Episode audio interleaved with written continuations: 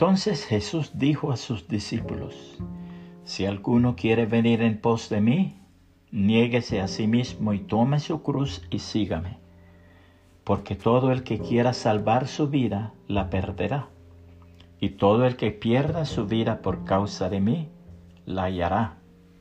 Mateo 16, 24 y 25. La noticia venía de Pekín, corazón del imperio comunista chino. Dejen de cazar ranas, decía el editorial del diario oficial chino.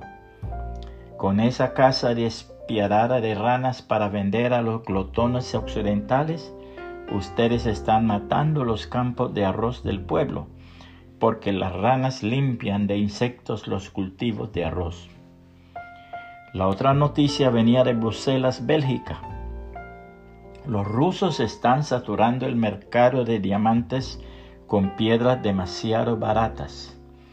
Si no llegamos a un acuerdo con ellos, iremos todos a la ruina. Así decía Sylvain Zucker, presidente de la Federación Belga de Traficantes de Diamantes. De modo que las ranas chinas por un lado y los diamantes rusos por el otro representaban problemas perfectamente capitalistas estaban conturbando el mercado de los restaurantes y el mercado de los diamantes. He aquí otra de las singularidades de nuestro mundo moderno. ¿Qué relación puede haber entre una rana y un diamante? La rana, fuera de su carne exquisita para algunos, es un animalito feo, sucio y poco atractivo. En cambio, el diamante es la piedra preciosa más codiciada, el símbolo de la mayor riqueza.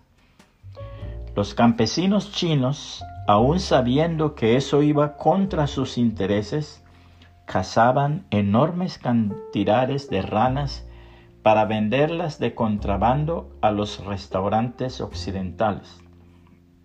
Y los rusos, con el afán de obtener divisas, vendía a precios de ruina sus inmensas reservas de diamantes extraídos de Siberia. La relación que existía entre ranas y diamantes es que ambos artículos de mercado eran codiciados por una sociedad que había hecho de la posesión y del disfrute de las cosas materiales la única razón para vivir. Eso era lo malo, lo trágico, lo mortal.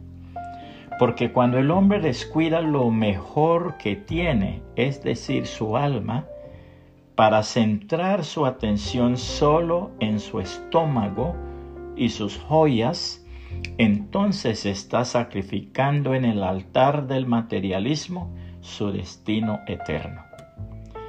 Porque, ¿qué aprovechará al hombre si ganare todo el mundo y perdiere su alma? ¿O qué recompensa dará el hombre por su alma?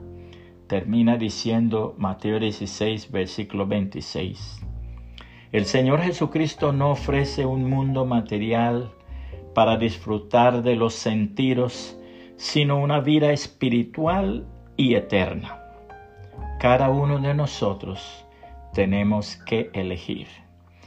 Que el Señor Jesucristo le bendiga y le guarde.